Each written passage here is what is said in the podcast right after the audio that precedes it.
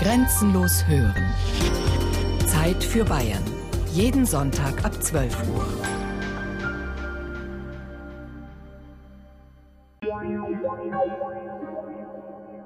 Ja, ich erinnere mich an meine Tante. Mein Gott, ich war ein Kind mit neun oder zehn Jahren.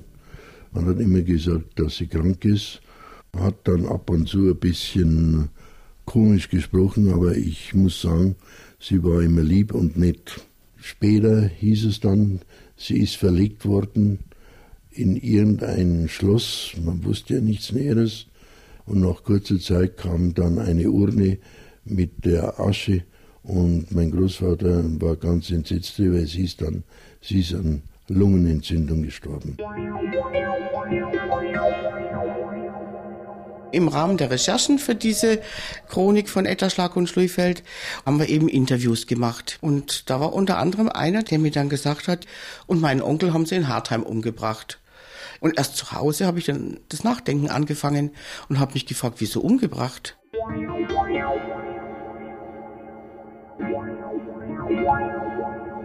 Die Menschen mit Behinderung, die heute leben, haben eigentlich die Gnade der späten Geburt.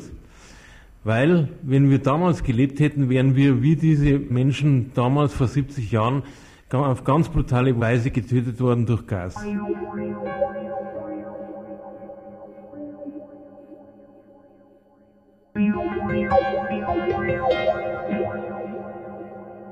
Blauer Strich bedeutet Leben. Rotes Kreuz bedeutet Tod. Nationalsozialistische Euthanasieverbrechen in Südbayern. Eine Spurensuche von Maximiliane Saalfrank und Thies Marsen. Euthanasie. Der schöne, gute Tod oder auch Aktion Gnadentod.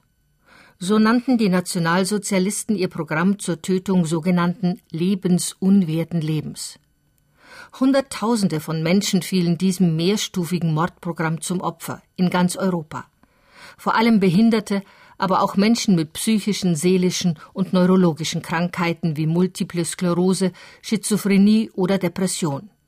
Oder einfach nur Menschen, die dem rassischen NS-Ideal nicht entsprachen, weil sie sich nicht in deren Volksgemeinschaft einbinden lassen wollten oder konnten.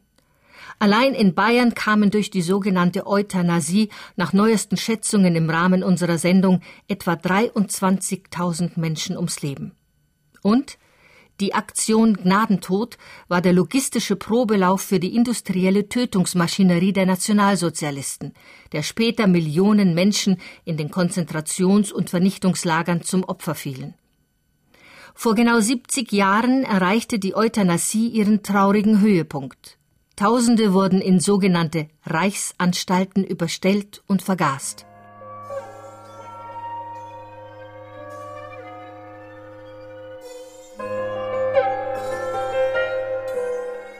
Aus den Meldebögen der Stiftung Exberg. Josef Georg A., geboren am 9. September 1912 in München, deutschblütig, Diagnose hochgradig schwachsinnig, Hauptsymptome, manchmal sehr aufgeregt und lebhaft, zu keiner Arbeit zu gebrauchen, in die Reichsanstalt überstellt am 15. November 1940. Maria K., geboren am 23. April 1872 in Töging, deutschblütig, Diagnose Epilepsie, Blödsinn. Hauptsymptome fast ganz taub, kann nur unverständlich sprechen, kann nicht beschäftigt werden. Überstellt in die Reichsanstalt am 24. April 1941.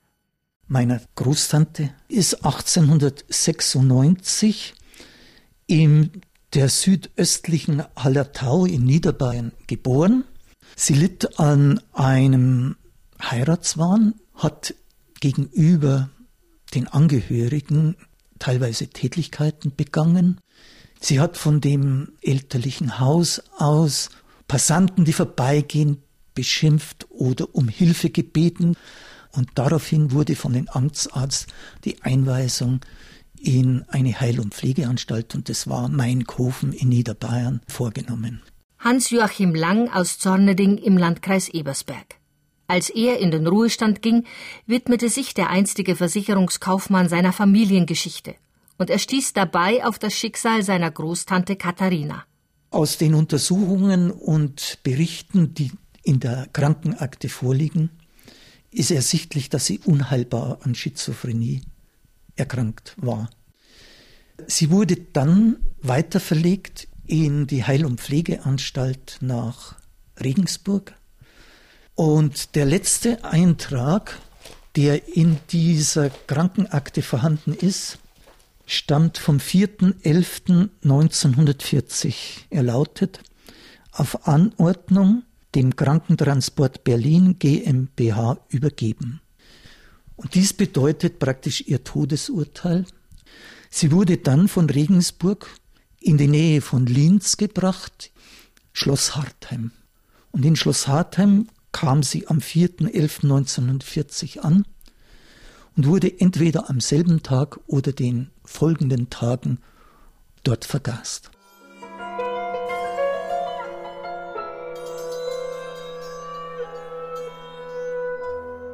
Schloss Hartheim, etwa 20 Kilometer westlich von Linz, knapp eine Stunde mit dem Auto von Passau entfernt. Hier wurden die meisten bayerischen Opfer der Aktion Gnadentod in der Gaskammer ermordet. Die Euthanasie ordnete Hitler persönlich an, um, so seine Diktion, das deutsche Volk von schädlichen Elementen zu reinigen. Schon 1923 hatte Hitler in seinem Buch Mein Kampf angekündigt, alle großen Kulturen der Vergangenheit gingen zugrunde, weil die ursprünglich schöpferische Rasse an Blutvergiftung abstarb. Die Erhaltung ist aber gebunden an das eherne Gesetz der Notwendigkeit und des Rechtes des Sieges des Besten und Stärkeren. Wer leben will, der kämpfe also, und wer nicht streiten will in dieser Welt des ewigen Ringens, verdient das Leben nicht. Rasse, Blutreinheit, das Recht des Stärkeren. Die ideologischen Wurzeln dieses Rassenwahns reichen zurück bis zu Charles Darwins Schrift Die Entstehung der Arten durch natürliche Zuchtwahl oder die Erhaltung der begünstigten Rassen im Kampfe ums Dasein von 1859. Darwins naturwissenschaftliche Thesen von Vererbung und natürlicher Auslese wurden von den sogenannten Sozialdarwinisten pervertiert und auf die menschliche Gesellschaft des Industriezeitalters übertragen. In Deutschland hat man diese Denkweise dazu noch völkisch-religiös unterfüttert. Es ging nicht mehr nur um den Kampf der Individuen, sondern um den Kampf der Völker und Rassen, um Auslese und Ausmerze. Die nordisch-germanische Rasse sollte selbstverständlich als Sieger aus diesem Kampf hervorgehen. Der erste Vertreter dieser Idee war der Arzt Alfred Plötz. Er prägte schon um 1900 den Begriff der Rassenhygiene von den Nazis hochgeehrt, starb Plötz 1940 in Hersching am Ammersee. Schon 1895 hatte Plötz geschrieben Armenunterstützung darf nur minimal sein und nur an Leute verabfolgt werden, die keinen Einfluss mehr auf die Brutpflege haben. Solche und andere humane Gefühlsduseleien wie Pflege der Kranken, der Blinden, Taubstummen, überhaupt aller Schwachen, hindern oder verzögern nur die Wirksamkeit der natürlichen Zuchtwahl. Nach Ersten Weltkrieg und Inflationszeit wird dieses biologistische Denken immer gesellschaftsfähiger. Denn Armut, Hunger, Arbeits- und Perspektivlosigkeit prägen den Alltag. Mediziner, Politiker, Juristen, Verwaltungsbeamte diskutieren nun erstmals darüber, welche Menschen denn für die Gesellschaft nützlich im wirtschaftlichen Sinne sind und wer überhaupt als lebenswert zu gelten hat. Gerrit Hohendorf vom Institut für Geschichte und Ethik der Medizin an der Technischen Universität München. Dieser Begriff des lebensunwerten Lebens wurde dann 1920 von dem bedeutenden Strafrechtslehrer Karl Binding und dem bekannten Psychiater Alfred Hoche aus Freiburg in einer Schrift dokumentiert, die heißt Die Freigabe der Vernichtung lebensunwerten Lebens. Und in dieser Schrift wurde juristisch sehr differenziert abgeleitet, festgestellt, dass es menschliche Leben gibt, an deren Erhaltung der Staat kein Interesse hat. Und dazu gehörten eben auch Menschen in den Heil- und Pflegeanstalten, die hier als Ballastexistenzen und als geistig Tote bezeichnet wurden. Und diese sollte man doch zu ihrem eigenen Wohl, aber auch zum Wohl der Gesellschaft von ihrem Leid erlösen.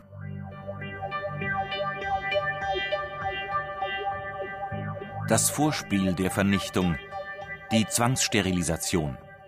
Ja, ich beschäftige mich schon seit länger mit Nationalsozialismus hier in der Region und bin dann irgendwann mal im erzbischöflichen Ordinariat auf so Fragebögen gestoßen, wo die Pfarrer dann 1946 so in Stichpunkten beschrieben haben, was in ihrer Pfarrei an Verfolgung passiert ist. Und da gibt es eben auch immer eine Spalte, wo dann registriert ist, welche Personen aus der Pfarrei zwangssterilisiert worden sind und welche ermordet wurden.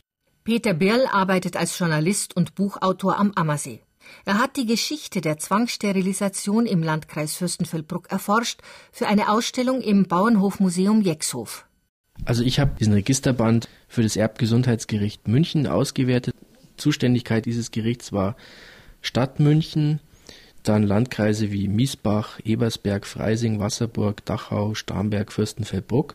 Und in Fürstenfeldbruck gab es insgesamt von 1934 bis 1940 155 Anträge auf Zwangssterilisierung.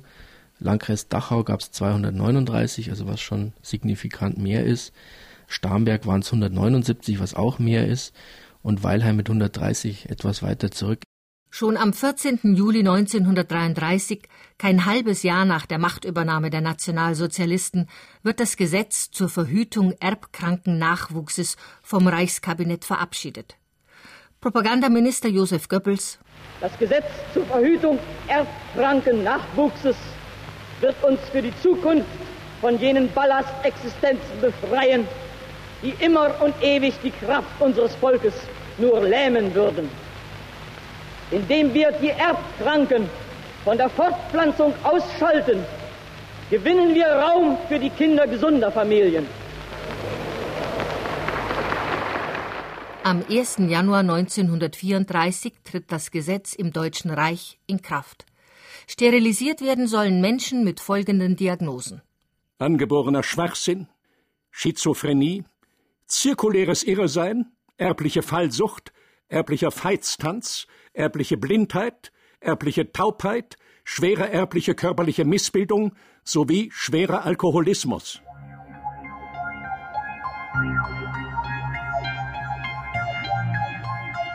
Bei wem eine dieser Krankheiten auch nur vermutet wird, der muss gemeldet werden bei den staatlichen Gesundheitsämtern, die die Nazis Mitte 1934 erstmals in Deutschland einrichten. Meldepflichtig sind neben den Ärzten alle in Heilberufen tätigen Personen, wie etwa Hebammen, Fürsorgerinnen oder Gemeindeschwestern.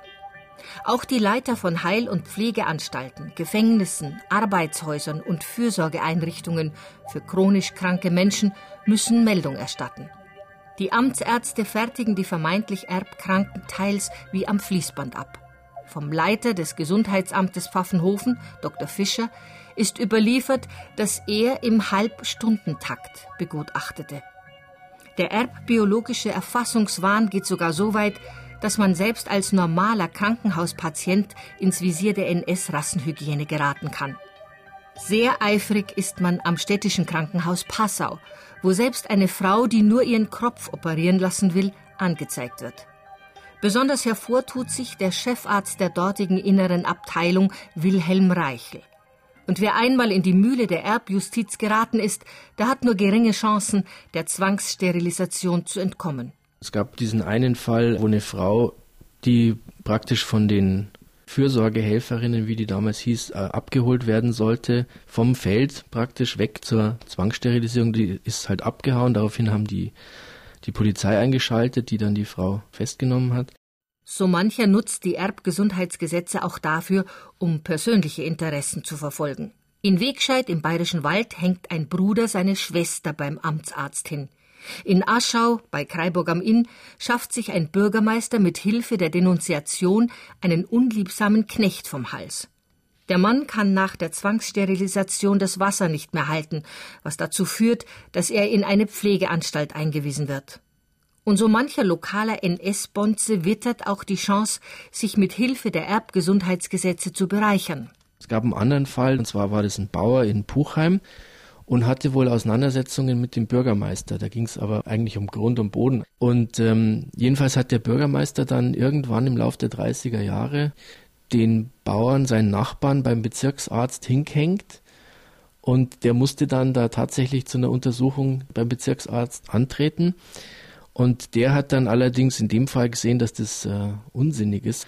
Der übrigens dann im Entnazifizierungsverfahren auch gesagt hat, dass in Puchheim allgemein bekannt gewesen wäre, dass der Bürgermeister ständig versucht hätte, irgendwelche Leute, mit denen er Schwierigkeiten hat, auf die Art und Weise beim Bezirksarzt zu denunzieren und zu versuchen, die in diese Zwangssterilisierungs- und Vernichtungsmühle da reinzubringen. Reichsweit verurteilen die über 200 Erbgesundheitsgerichte allein bis zum Kriegsausbruch etwa 300.000 Frauen, Männer und auch Kinder zur Unfruchtbarmachung.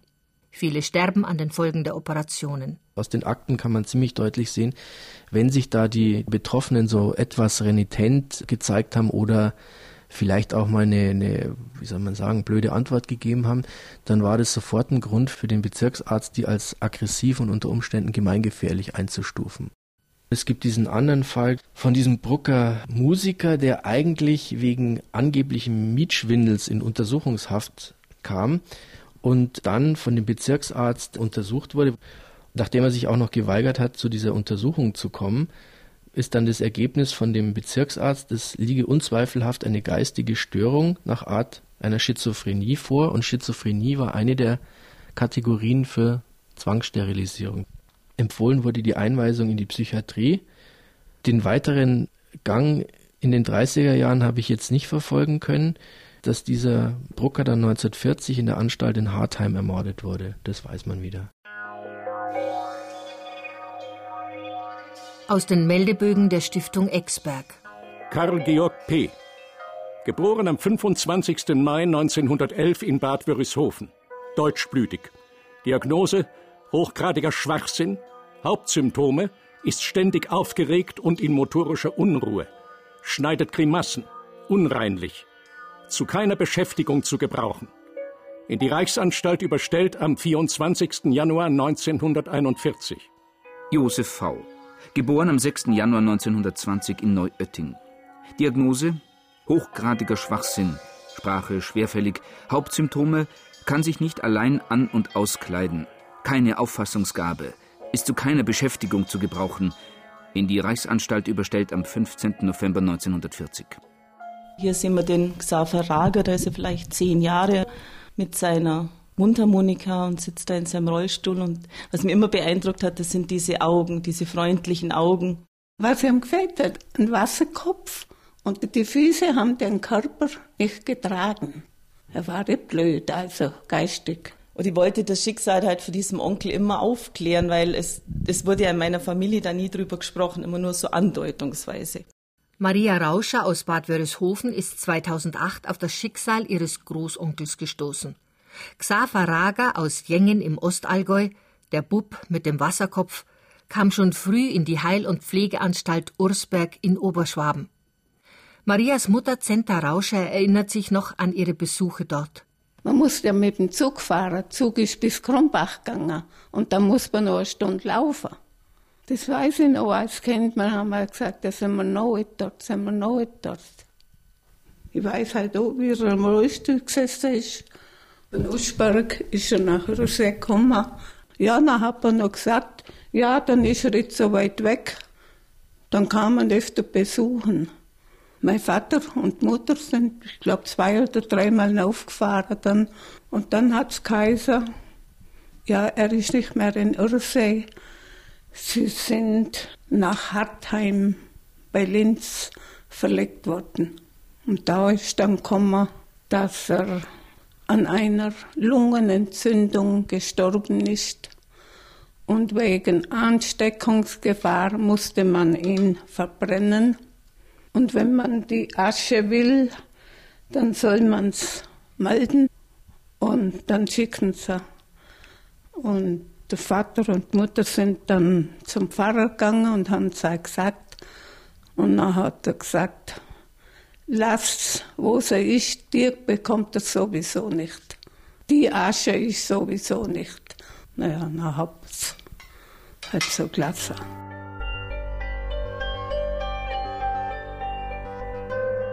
Die industrielle Vernichtung beginnt. Kindereuthanasie und Aktion T4. Der Bau einer Irrenanstalt erfordert 6 Millionen Reichsmark. Wie viele Siedlungen zu je 15.000 Reichsmark hätte man dafür bauen können? aus dem Lehrbuch Mathematik im Dienste der nationalpolitischen Erziehung. In Schulbüchern, auf Plakaten, in Filmen, bei der HJ, beim BDM, bei der Deutschen Arbeitsfront, überall trommeln die Nazis mit einem immensen Propagandaaufwand für ihre Erbgesundheitspolitik, die darauf basiert, die Menschen in biologisch wertvolle und lebensunwerte einzuteilen. Chefärzte veranstalten Führungen in ihren psychiatrischen Kliniken, um Schulkindern die Kranken vorzuführen, die von ihrem Elend erlöst werden müssten. Ob im Deutschen Ärzteblatt oder in der Tagespresse, ständig bekommen die Deutschen vorgerechnet, wie unverhältnismäßig hoch die Ausgaben für Behinderte und Kranke seien. Jeder Geisteskranke kostet der öffentlichen Hand also jährlich 1428 Reichsmark 50. Der jährliche Durchschnittlohn des deutschen Arbeiters beträgt aufgrund der Beitragsstatistik der Invalidenversicherung 1391 Reichsmark. Aus einer Veröffentlichung des Amtes Gesundheit und Volksschutz der Deutschen Arbeitsfront 1942. Gleichzeitig wird das Elend in den Heil- und Pflegeanstalten systematisch verschärft. Bis 1939 wächst die Zahl der Insassen auf 340.000, so viel wie noch nie in Deutschland. Die Tagessätze für die Patienten werden drastisch gekürzt, Anstalten wie Gabersee bei Wasserburg am Inn aufgelöst. Eine der Folgen, die Sterblichkeit in den überfüllten Einrichtungen steigt deutlich. In Bayern verdoppelt sie sich zwischen 1933 und 1939 nahezu. Wenige Wochen vor Kriegsbeginn im August 1939 gibt der Reichsausschuss zur wissenschaftlichen Erfassung von erb- und anlagebedingtem Leiden den Startschuss zum Massenmord. Die ersten Opfer geistig und körperlich behinderte Kinder. An Hebammen, Geburtshelfer und leitende Mitarbeiter von Entbindungsanstalten ergeht die streng vertrauliche Weisung, alle Kinder zu melden, die an folgenden Krankheiten leiden. Idiotie, Mongolismus, Mikrozephalie, Hydrocephalus, Missbildungen und Lähmungen. Die Meldung erfolgt per standardisiertem Fragebogen. In Bayern ist dieses Formblatt übrigens bis in die 1960er Jahre in Gebrauch. Anhand dieses Formulars entscheiden drei Gutachter des Reichsausschusses im fernen Berlin, ob ein Kind getötet werden soll. Wenn ja, wird der kleine Patient in eine sogenannte Kinderfachabteilung verlegt wie sie zum Beispiel in Kaufbeuren eingerichtet werden oder in Egelfing H., später München H., jetzt das Isar-Amper-Klinikum München-Ost. Die heutige ärztliche Leiterin Margot Albus. Es ist schon erschreckend, wie perfide genau alles sozusagen abgespult wurde. Bei den Kinderhäusern ist es so, dass ganz gezielt Kinder mit Luminal behandelt wurden, was eben sehr schläfrig macht, haben dann eine bekannte Nebenwirkung, meist weil sie immer im Bett gelegen sind, Lungenentzündung bekommen. Die durfte nicht behandelt werden und sind letztendlich an der Lungenentzündung gestorben. Und bereits zu Beginn der Luminalaktion wurde an die Eltern geschrieben, dass man in tiefer Sorge um die Kinder wäre, da sie an einer schweren Entzündung erkrankt seien. Und dann kam in aller Regel zwei, drei Tage später ein Telegramm, dass zum größten Bedauern das Kind verstorben ist. Also es war genau sozusagen geplant. Mindestens 5000 Kinder und Jugendliche bis 16 Jahren fallen bis Kriegsende diesem perfektionierten Kindermord zum Opfer. Viele Angehörige haben dieses Thema ihr Leben lang verdrängt, ihre Söhne, Töchter oder Geschwister regelrecht aus ihrer Erinnerung ausgeblendet. Kaum jemand will darüber reden. Auch in den Einrichtungen wurde jahrzehntelang geschwiegen, sagt der langjährige ärztliche Leiter des Bezirkskrankenhauses Kaufbeuren, Michael von Kranach. Ich bin damals im Rahmen einer Psychiatriereform 1980 nach Kaufbeuren bekommen. Und da, da wusste ich ganz wenig von diesem Thema. Und schon nach wenigen Tagen war mir klar, dass äh, diese Vergangenheit irgendwie spürbar dort war. Also manchmal meinte ich sogar, dass ich roch, das roch anders, die Verhaltensweisen der Kollegen, die die Unterwürfigkeit und Ängstlichkeit der Patienten, das Pflegepersonal. Da war irgendwas dieses Gefühl, das war ganz präsent. Michael von Kranach ist einer der ersten, der in Bayern dieses schreckliche Kapitel der Psychiatriegeschichte erforscht hat und die Aufarbeitung in den bayerischen Bezirkskliniken überhaupt angestoßen hat. Nachdem bekannt wurde, dass das Thema bei uns ansprechbar ist, haben wir hunderte von Anfragen von Angehörigen bekommen, die wissen wollten, was ist mit meiner Großmutter, was ist mit meinem Vater passiert. Und viele erzählten auch, dass sie schon in den 60er, 70er Jahren geschrieben haben und einfach keine Antwort oder eine völlig, völlig sinnlose Antwort bekommen haben. In anderen Einrichtungen dauert es noch länger, bis das Schweigen gebrochen wird. Hans Hertkorn. Er wird 1992 Direktor der Stiftung Exberg, einer kirchlichen Behinderteneinrichtung bei Mühldorf. Kein Mensch hat mir irgendwas äh, erzählt darüber. Und ich bin eigentlich vor allem dadurch drauf gekommen, als ich äh, alte Aktenordner gefunden habe und gesehen habe, dass es da die alten Meldebögen in Kopie noch gegeben hat. Und dann habe ich versucht, äh, ein bisschen der Geschichte nachzugehen.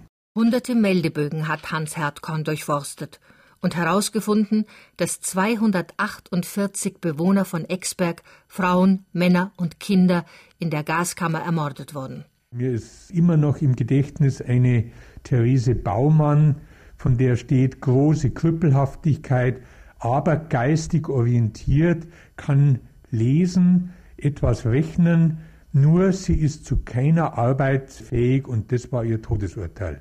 Jemand, der nicht arbeiten konnte, der wurde umgebracht. Im Bezirksklinikum Mainkofen bei Deckendorf versucht die Klinikleitung bis vor wenigen Jahren, die Verbrechen der NS-Zeit nicht nur zu verdrängen, sondern regelrecht zu vertuschen. Das berichtet Gerhard Schneider, dessen Großvater schon Pfleger in Mainkofen war und der dort selbst 1981 in der Klinikverwaltung zu arbeiten begann. Ich wusste, die hatten noch Unterlagen und auf Nachfrage, also ist immer abgeblockt worden, ist mir immer eindeutig erklärt worden, also ich soll in diesen alten Dingen nicht rumstochen. Ich habe also durch Zufall eines Tages im Keller in einem großen Papierabfallkorb Unterlagen entdeckt, die mein Interesse geweckt haben. Diese Unterlagen sind dann immer vom Patienten abgeholt worden und in unserem alten Kesselhaus verbrannt worden. Das war halt die damalige Papierentsorgung.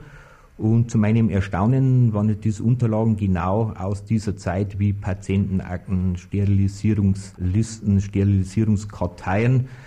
Und ich wollte natürlich auf der anderen Seite verhindern, dass nach meiner Ansicht so wertvolle Dokumente vernichtet werden. Und so habe ich es also eigentlich jeden Tag, bevor ich nach Hause gegangen bin, war mein Weg an diesem Papierabfallbehälter vorbei und so hat sich mein Keller zu Hause äh, eigentlich bis heute immer mehr gefüllt. Aus den Meldebögen der Stiftung Exberg. Franz Xaver H., geboren am 4. Oktober 1934 in Ganghofen. Diagnose krüppelhaft, Rückenlähmung. Hauptsymptome kann nicht gehen, nicht stehen, lässt Kot und Urin unter sich, bald ruhig, dann aufgeregt und Krämpfe. Idiot. In die Reichsanstalt überstellt am 24. Januar 1941. Ludwig G., geboren am 16. Februar 1905 in Aibling, deutschblütig. Diagnose: schwachsinnig in hohem Grade, fast taub. Hauptsymptome: gleichgültig, stumpf, wenn er gereizt wird, sehr aufgeregt, unrein, zu keiner Arbeit fähig. In die Reichsanstalt überstellt am 24. Januar 1941. Meine Schwiegermama hat oft mal von ihrem vom Alfons. vom Alfons erzählt, weil er gern mit offenem Hosentürl im Haus rumgelaufen ist und aber kleine Kinder da waren und sie das äh, nicht verantworten wollte oder konnte. Und äh, sie gab ihn dann nach Exberg und dort konnte er leichte Arbeiten verrichten und sie hat ihn öfter besucht und es ging ihm eine ganze Zeit gut. Nein, ich weiß nur ganz wenig von der Mama, weil sie hat fast nichts geredet. Es hat nur gesagt, ja, bei Hartheim ist er umgekommen. Recht viel mehr hat es nicht gesagt. Und es hat nur einmal erzählt, dass eine Urne da war und die hätten es seiner geistig guten Schwester nach Memming geschickt. Renate und Hans Benkner aus Eichenried im Erdinger Moos. Seit vielen Jahren erforschen die beiden die Geschichte ihrer Familien. 2004 stießen sie auf das Schicksal von Alfons Benkner, dem Vetter von Hans Benkner. Alfons, geboren 1910 in Nunhausen bei Traunbalchen in Chiemgau, kam im Januar 1936 nach Exberg. Der letzte Eintrag in seinem Registerblatt stammt vom 24. Januar 1941, überstellt in die Reichsanstalt, also ins Schloss Hartheim bei Linz. Wenn man das dann als Familienforscher als rauskriegt, die rauskriegt und die Schicksale erfahrt und alles, also es ist schon ein bisschen stark dann. Und oder so, wenn man dann in Hartheim erfahrt, in einem Raum von 30 Quadratmetern 100 Leute drin vergeist waren, die wo sie zum Schluss gegenseitig angekotet haben und gebrochen, bis überhaupt sterben haben können.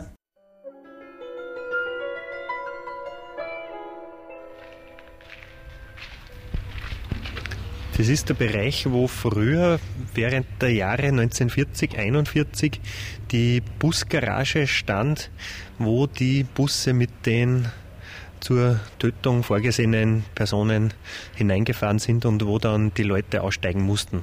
Durch diesen kleinen Eingang wurden die Leute dann ins Schlossinnere geführt. Der Historiker Florian Schwanninger von der Gedenkstätte Schloss Hartheim bei Linz. Hartheim war die sogenannte Tötungsanstalt C, eine von insgesamt sechs Euthanasie-Mordfabriken, die ab 1940 im ganzen Deutschen Reich eingerichtet wurden. Untergebracht ausgerechnet in einem malerischen Renaissanceschloss. Die Tötungsanstalten sind die Tatorte des kaltblütigen Massenmordes an den geistig und körperlich behinderten Menschen. Ausgeheckt wird dieser Schreckensplan im fernen Berlin von der sogenannten Reichsarbeitsgemeinschaft Heil- und Pflegeanstalten untergebracht in einer Villa, die vorher dem Bruder des jüdischen Malers Max Liebermann gehört hatte und die dann, wie es geheißen hat, arisiert wurde. Das Haus lag in der Tiergartenstraße 4. T4 wird die Organisation dann auch genannt. Zu Kriegsbeginn wittert Hitler die Chance, seinen mörderischen Rassenwahn endlich in die Tat umsetzen zu können. Auf seinem persönlichen Briefpapier mit dem Hoheitsadler in Gold an der linken oberen Ecke verfasst Hitler das Ermächtigungsschreiben, das für Tausende den Tod bedeuten wird. Reichsleiter Buhle und Dr. Med Brandt sind unter Verantwortung beauftragt, die Befugnisse namentlich zu bestimmender Ärzte so zu erweitern, dass nach menschlichem Ermessen unheilbar Kranken bei kritischster Beurteilung ihres Krankheitszustandes der Gnadentod gewährt werden kann. Gezeichnet Adolf Hitler. Hitler betrachtet den Mord an Behinderten und Kranken als seine Privatangelegenheit. Alles wird über die Kanzlei des Führers direkt abgewickelt. Der Chef der Kanzlei, Philipp Buhler, und Hitlers Leibarzt Karl Brandt werden zu seinen Euthanasiebeauftragten ernannt. Und sie widmen sich ihrer neuen Aufgabe mit mörderischer Präzision. Es kamen die Meldebögen. Für jeden Patienten musste so ein Meldebogen ausgefüllt werden. Die wurden nach Berlin geschickt.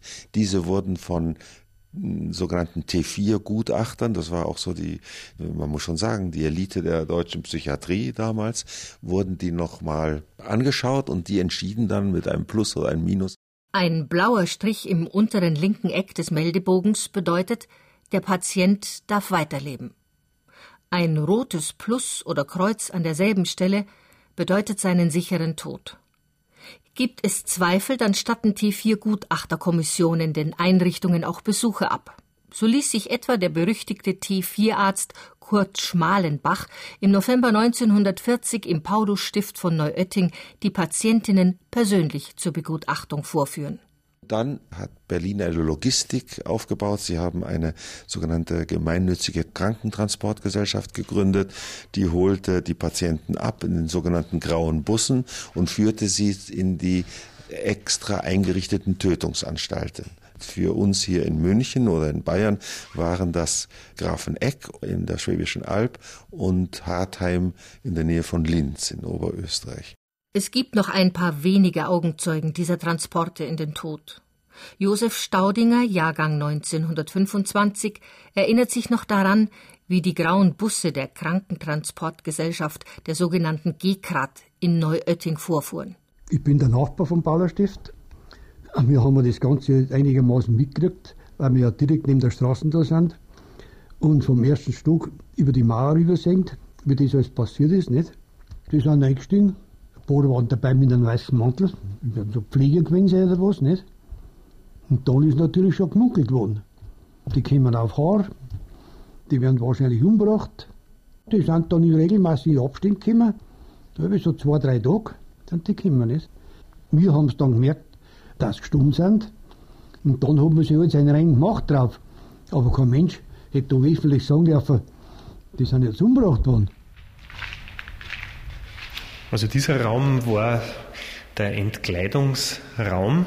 Hier mussten sie einmal alles ablegen.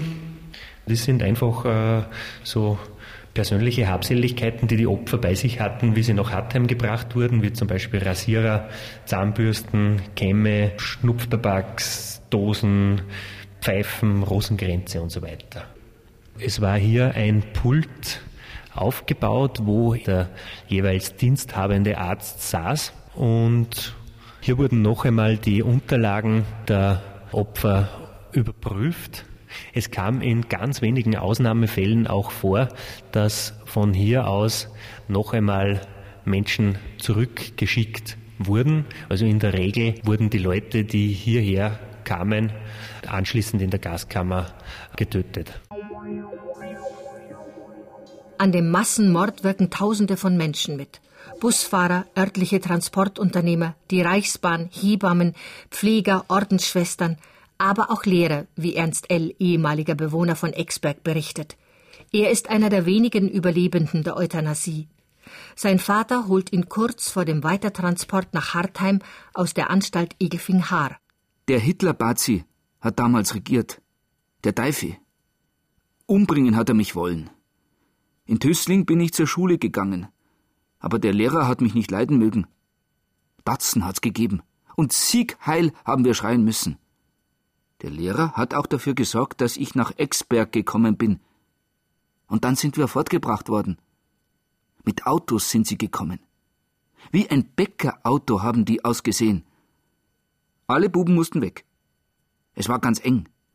Im Keller haben wir gesessen. Ganz still mussten wir sein. Und dann ist der Pfarrer gekommen und hat uns gesegnet.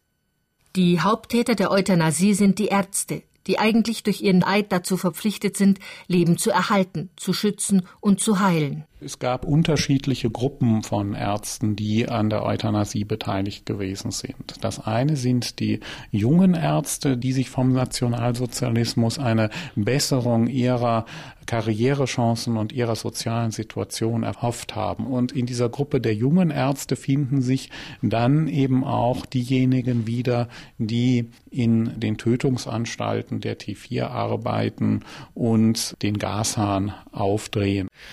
Gaskammer hat rund 25 äh, Quadratmeter, war damals ausgestattet wie ein normaler Duschraum, also den Opfern wurde vorgespiegelt, sie würden jetzt hier für die Aufnahme in dieser Anstalt geduscht. Und diese Installationen, wo das Gas eingeflossen ist, sowie die Fliesen, die wurden kurz vor Kriegsende wieder entfernt, weil die Täter bemüht waren, alle ihre Spuren zu verwischen. In der Regel wurden circa 30 Personen hier gleichzeitig ermordet, aber wir wissen auch aus Zeugenaussagen, dass es zum Teil um einiges mehr waren. Es gibt die Aussage eines sogenannten Brenners, also das war einer der Krematoriumsarbeiter, dass zum Teil die Menschen hier drinnen ganz dicht gedrängt standen und dann nach dem Öffnen der Gaskammertür, also nach ihrer Ermordung, zum Teil mit Brechstangen herausgebrochen werden mussten, weil sie so eng ineinander verkrampft waren, dass die, die Brenner die gar nicht anders die Leute hier herausbringen konnten. Aus den Meldebögen der Stiftung Exberg. Meldebogen von Franz K., geboren am 30. Mai 1921 in St. Erasmus, deutschblütig. Diagnose: hochgradiger Schwachsinn, Idiotie. Hauptsymptome: gutmütig, folgsam, lenkbar, ruhig, zu keiner Arbeit zu gebrauchen. In die Reichsanstalt überstellt am 15. November 1940. Martin H., geboren am 17. September 1919 in Altötting. Deutschblütig. Diagnose: vollkommen blöd. Hauptsymptome: Tag und Nacht unrein, stößt unartikulierte Laute von sich. Zu keiner Arbeit fähig. In die Reichsanstalt überstellt am 15. November 1940. Der Friedrich Schuster wurde wohl von zu Hause irgendwann eines Tages abgeholt. Er war ca. 39 Jahre alt und keiner wusste, wo er hingebracht wurde und was aus ihm geworden ist, wussten wir auch nicht. Und da fiel dem einen von den Angehörigen ein, Mensch, ich habe ja noch einen Ordner von meiner Mutter und da war drin einmal die Sterbeurkunde des Sonderstandesamts Hartheim und es war drin der Brief die Benachrichtigung seines Todes. Und wenn man diesen Brief liest, es friert ein. Der Brief ist schrecklich. Die Verlegung in unsere Anstalt stellt eine Kriegsmaßnahme dar und erfolgte aus mit der Reichsverteidigung im Zusammenhang stehenden Gründen. Nachdem unsere Anstalt nur als Durchgangsanstalt für diejenigen Kranken bestimmt ist, die in eine andere Anstalt unserer Gegend verlegt werden sollen, und der Aufenthalt hier lediglich der Feststellung von Bazillenträgern dient, deren sich solche bekanntlich immer wieder unter derartigen Kranken befinden, hat die zuständige Ortspolizeibehörde Hartheim, um den Ausbruch und die Verschleppung übertragbarer Krankheiten zu verhindern, im Einvernehmen mit den beteiligten Stellen weitgehende Schutzmaßnahmen angeordnet und gemäß Paragraph 22 der Verordnung zur Bekämpfung übertragbarer Krankheiten die sofortige Einäscherung der Leiche und die Desinfektion des Nachlasses verfügt. Er muss im Vorschulalter eine Krankheit bekommen haben. Niemand wusste es genau, was es ist, aber auf jeden Fall aufgrund dieser Krankheit war er dann behindert, konnte sehr schlecht gehen, konnte sehr schlecht sprechen. Im Kopf war er vollkommen klar, aber er konnte sich einfach nicht artikulieren. Und er saß dann eben die meiste Zeit zu Hause in der Küche und hat auf die Straße rausgeschaut und hat eigentlich keinem was getan. Eines Tages wurde der Sohn einfach abgeholt. Und sie haben nicht gewagt zu fragen. Barbara Schwebe aus Wörthsee im Fünfseenland. Bei ihren Recherchen für die Jubiläumsortschronik von Etterschlag und Schluifeld erfährt sie zufällig von der Existenz von Friedrich Schuster und fragt nach. Und dann habe ich die Angehörigen angerufen und habe gesagt, er ist tatsächlich dort umgebracht worden. Und da sagten sie ja, also unsere Eltern haben darüber nie gesprochen, weil das wurde einfach verdrängt. Im Standesamt von Wörthsee findet Barbara Schwebe sogar im Geburtsregister neben dem Namen von Friedrich Schuster den handschriftlichen Vermerk gestorben in Hartheim am 14. Mai 1941. Von Hartheim, die haben uns dann eingeladen zu einer Gedenkfeier. Und da sind die Angehörigen mitgefahren. Und ich muss sagen, wie die dort waren, die waren sowas von, ich weiß gar nicht, wie ich das beschreiben soll.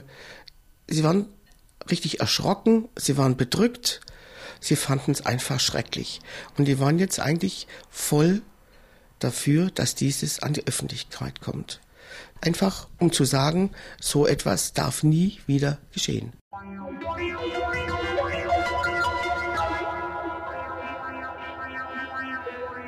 Der ist verlinst worden. Diesen Satz raunt man sich in Südbayern zu, wenn man von ermordeten Behinderten spricht. Schloss Hartheim bei Linz ist die Tötungsanstalt der Nazis, die am längsten in Betrieb ist. Als die Operation T4 nach Protesten der Kirchen schließlich auf Weisung Hitlers eingestellt wird, am 24. August 1941, läuft dort die Gaskammer weiter, bis Dezember 1944. Nun werden hier KZ-Häftlinge, Zwangsarbeiter, Kriegsgefangene und sogenannte asoziale Sonder behandelt wie die Nazis den Mord nennen. Die Tötung der behinderten Menschen geht andernorts weiter, als sogenannte wilde Euthanasie, in Krankenhäusern sowie in Heil- und Pflegeanstalten, sagt der einstige Leiter des Bezirksklinikums Kaufbeuren, Michael von Kranach. Man lässt die Menschen einfach langsam verhungern, indem man ihnen nur noch Notrationen ohne Fett und Fleisch verabreicht, die sogenannte E-Kost. E steht für Elend in Bayern war ein Aspekt, dass dann mein Vorvor Vorgänger in Kaufbeuern, der Dr. Faltelhauser, im, im bayerischen Innenministerium einen Vortrag gehalten hat, den anderen Kollegen über die von ihm erprobte sogenannte E-Kost. Hat dann diese Kost beschrieben und hat dann dargestellt, dass die Patienten in der Regel so nach drei bis vier Monaten und zwar nicht am Hungertod, sondern viel schneller, nämlich an interkurrenten Krankheiten. Sie bekommen dann Infektionskranken leichter oder Magen-Darm-Krankheiten und sterben an diesen Folgen. Und dann wurde festgelegt, den anderen Direktoren, dass sie diese Kur übernehmen sollten. Manche Kliniken haben das nicht gemacht oder nur im sehr begrenzten Umfang, aber H hat das sehr intensiv gemacht. H hat sogar, was es in Kaufbeuren nicht gab, eigene Hungerhäuser eingerichtet. Das Leid der Kranken war entsetzlich, und ich gewann die Überzeugung, dass den E-Kostempfängern ein gewaltsamer Tod diktiert wurde.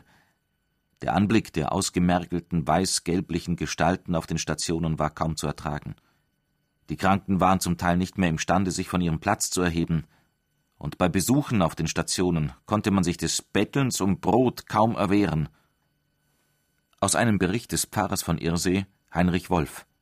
Das zweite war, dass sowohl in den Kinderfachabteilungen wie auch in der Erwachsenenpsychiatrie Patienten dann unmittelbar von den Ärzten mit Spritzen Morphiumscopolamin-Injektionen getötet wurden und es kamen dann auch der Tötung von Patienten erfahrenes Personal, das besonders Tragische und Unverständliche ist, dass nach der Kapitulation Ende April 45 weiterhin Patienten getötet wurden. Erst am 2. Juli sind durch einen Hinweis die Amerikaner in die Anstalt gekommen und haben gefunden, dass dann noch Tage vorher Patienten getötet worden waren. Und da hat sich zum Beispiel der Stellvertreter vom Dr. Faltlhauser als er erfuhr, dass die Amerikaner vorne rein in die Pforte kamen, hat er sich in seinem Arbeitszimmer erhängt.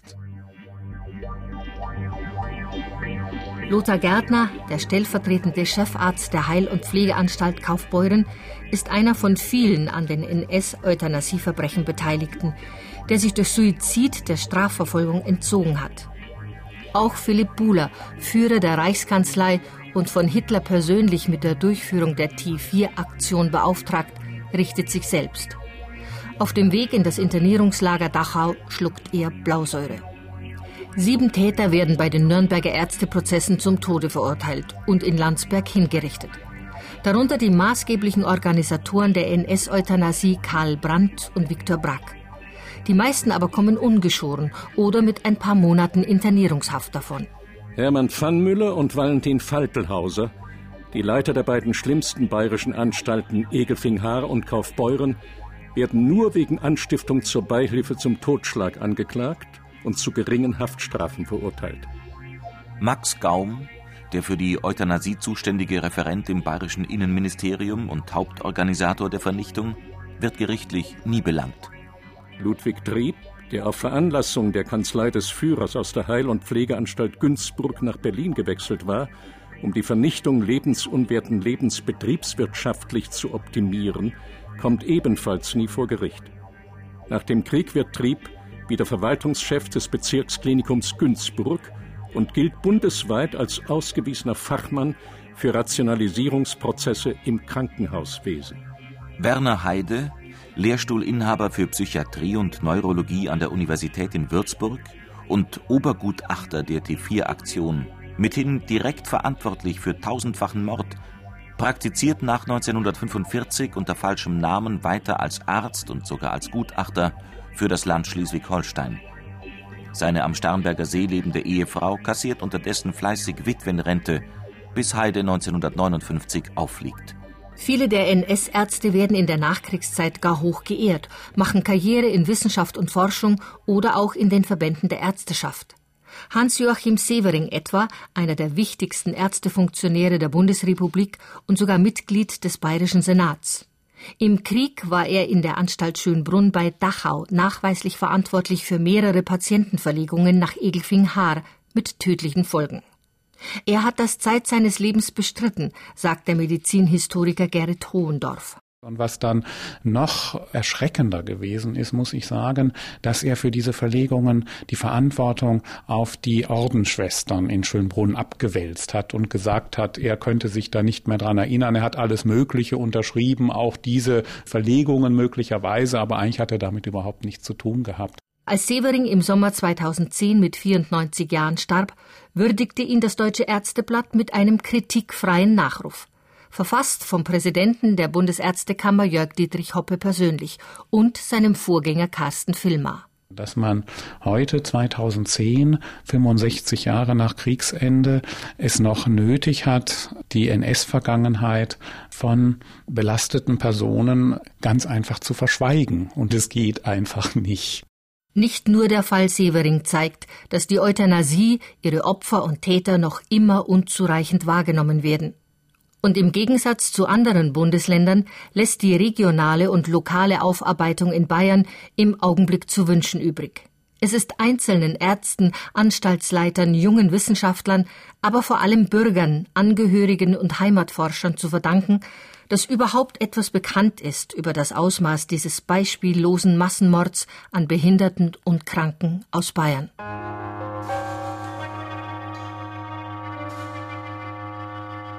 70 Jahre nach der sogenannten T4-Aktion erinnern statt vergessen. Ganz kurz, vor einigen Wochen erst habe ich entdeckt, dass es zwei Fotoalben gibt, in denen die Bilder aller behinderten Menschen, die 1939 in Exberg waren, eingeklebt worden sind von einer Schwester nach dem Krieg. Hat mich tief berührt, Menschen in die Augen zu sehen, von denen dann steht, nach Linz gebracht worden 1940, das heißt dort in Hartheim umgebracht. Die Zahlen, die ich jetzt recherchiert habe, wie viele Leute davon betroffen waren durch Zwangssterilisierung und oder Ermordung, zeigen eigentlich, dass diese Gruppe, zumindest im Landkreis Fürstenfeldbruck, eigentlich die größte einheimische Opfergruppe waren, also Opfergruppe des Faschismus. Und für die gibt es eigentlich überhaupt kein Gedenken, keinen Ort, an dem an die erinnert wird. Die sind richtig in Vergessenheit geraten diese Opfer? Also ich möchte in erster Linie aufzeigen, was damals passiert ist, weil ich glaube, das Thema Euthanasie gar nicht so stark im Bewusstsein der Bevölkerung ist. Da sind die KZs, die Verfolgung der Juden und so weiter im Bewusstsein. Und zum anderen soll es auch dazu beitragen, dass man in der heutigen Zeit für behinderte und kranke Menschen noch den entsprechenden Stellenwert in der Gesellschaft schafft. Ich denke an die Bewohner, die Mitbewohner, die ganz schwer behindert sind, also dass in meinen Augen nicht mehr schwerer geht. Ich habe schon oft beobachtet, wenn ich sie am Montag treffe, dann schauen sie in einer bestimmten Art und Weise.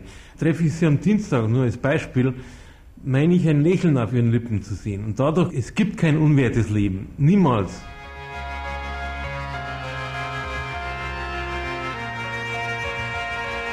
Blauer Strich bedeutet Leben. Rotes Kreuz bedeutet Tod. Nationalsozialistische Euthanasieverbrechen in Südbayern.